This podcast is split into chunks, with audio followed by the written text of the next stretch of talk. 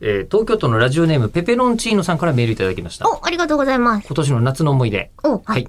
え僕は今年の夏、乃木坂46真夏の全国ツアー2022に参戦してきました。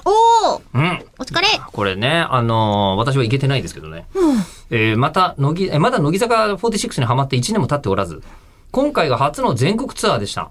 ああ、うんうんうん。どうだったの東京の方だから、神宮球場行ったんですかね。ああ、どうなんでしまょうあね神。宮球場でやってるんですけどね。うん。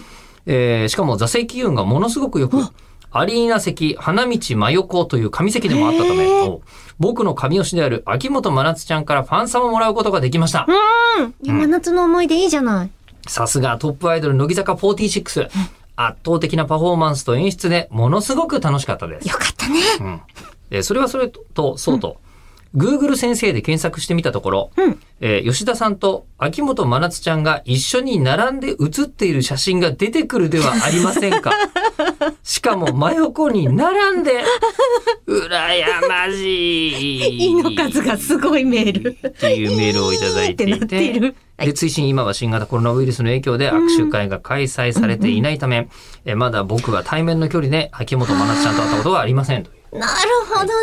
そうですね。そっかはい。まあ私、あの、Google とかで検索すると、まあラジオにお越しいただいた方と写真撮るじゃないですか。ー。うんうん。で、撮るんで、番組のやつ上がったりしますね。一時期、あの、その人のさ、名前入れると、サジェスチョンで何が出てくるかっていうのは違ったじゃないああ、そうねサジェ。スチョンで。うん。で、サジェスチョン出てくると、私の名前は、えー吉田久典って入れると、うん身長って出てくるのが多かったんですよ。なんでえー、多分、あの、多思分って、いるより大きいみたいなこあと多分、私の身長を基準 に、横に写ってるゲストの身長を、あの、割り出そうとしている人が多分いっぱいいるんでしょうね。なるえー最近174センチですから、普通ですよ。